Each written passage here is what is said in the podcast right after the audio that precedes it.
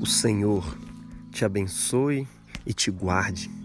O Senhor faça resplandecer o seu rosto sobre ti e tenha misericórdia de ti. O Senhor levante sobre ti o seu rosto e lhe dê a paz. Assim invocará o meu nome sobre os israelitas e eu os abençoarei. Palavra do Senhor, demos graças a Deus. Meu irmão, muito bom dia, boa tarde, boa noite. Hoje, primeiro de janeiro de 2021. Glória a Deus por mais um ano que a gente passou juntos, que a gente passou na presença de Deus, debaixo, guardados pela misericórdia de Deus. E agora um novo ciclo se inicia. E a primeira palavra de Deus para você nesse dia é a verdadeira bênção. Não é qualquer bênção, não é uma bênção invocada por qualquer pessoa, pelo contrário, é a bênção do próprio Deus. E a bênção do próprio Deus é a invocação do próprio nome do Senhor sobre você.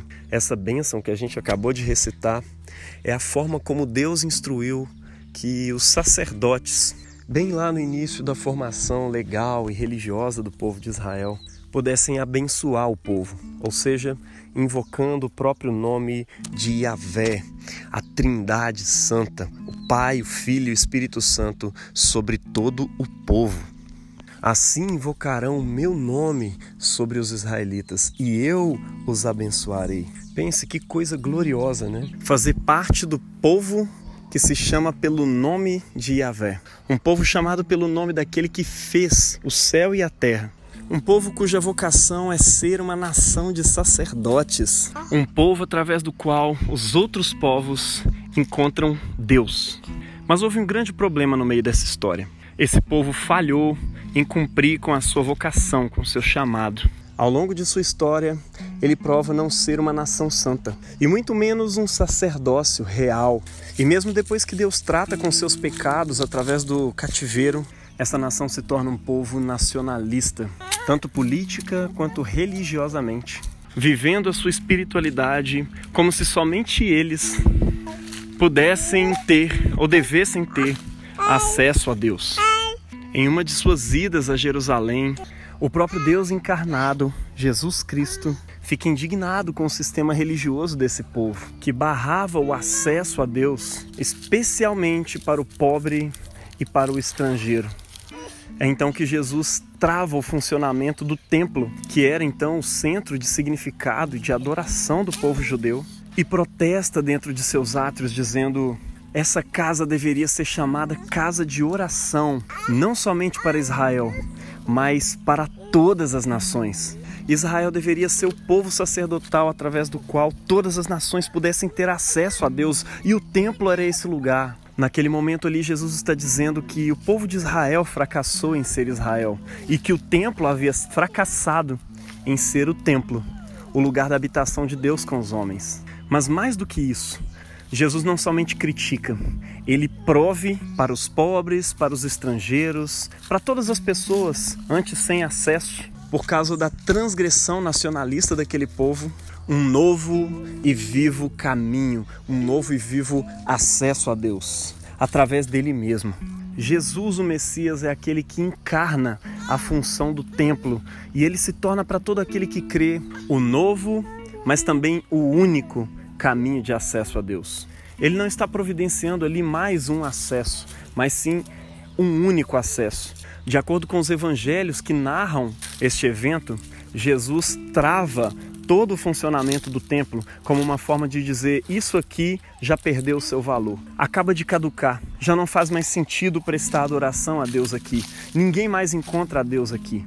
Jesus se coloca como um novo templo, mas não é somente a função do templo que ele assume. Jesus também assumiu o papel de Israel, ou seja, da nação cuja função era ser um povo sacerdotal, através de quem todas as nações poderiam se encontrar com Deus, em quem todas as famílias da terra poderiam ser abençoadas. E o texto do Evangelho de hoje nos assegura disso. Quando a gente lê esse trecho do Evangelho em português, sem ter um conhecimento um pouco mais profundo da cultura judaica, da qual Jesus fazia parte, na qual ele estava inserido, parece ser algo corriqueiro, parece não fazer muito sentido. Mas o finalzinho da passagem do evangelho de hoje nos diz que Jesus, ao completar seu oitavo dia, foi levado ao templo, o lugar da habitação de Deus com os homens, para ser circuncidado, ou seja, para ser inserido religiosamente, formalmente dentro da aliança de Deus com seu povo Israel. E a terceira leitura desse dia solene de hoje, hoje é uma solenidade, não de uma pessoa, mas de um tema: nomeação e circuncisão de Jesus. Essa terceira leitura, lá em Gálatas capítulo 4, a partir do versículo 4, ela nos diz que mas vindo a plenitude dos tempos, Deus enviou seu filho, nascido de mulher, nascido sob a lei, para remir os que estavam debaixo da lei, a fim de que recebêssemos a adoção de filhos. Sabe o que isso significa? Significa que tanto o povo de Israel, na carne mesmo, aqueles que são descendentes de Abraão, quanto os outros povos, os estrangeiros, todos estando perdidos debaixo do pecado, podem ser agora redimidos por meio de Jesus. E a redenção, de acordo com a lei que Deus deu a Moisés, ela deveria ser aplicada quando uma pessoa se endividava tanto com a outra que ela se tornava seu escravo. E então, para que essa pessoa não fosse para sempre escravo de outra, alguém que fosse seu parente mais próximo poderia ser o seu redentor, ou seja, alguém que tinha condição de pagar sua dívida e assumi-la novamente para dentro da família. Se ligou aí no mistério? Quando o próprio Deus se encarna, se submete a nascer de mulher, a nascer debaixo das leis que governam esse universo, ele também se torna o nosso parente mais próximo. E não é um parente perrapado que não tem condições de nos livrar da nossa situação de escravidão.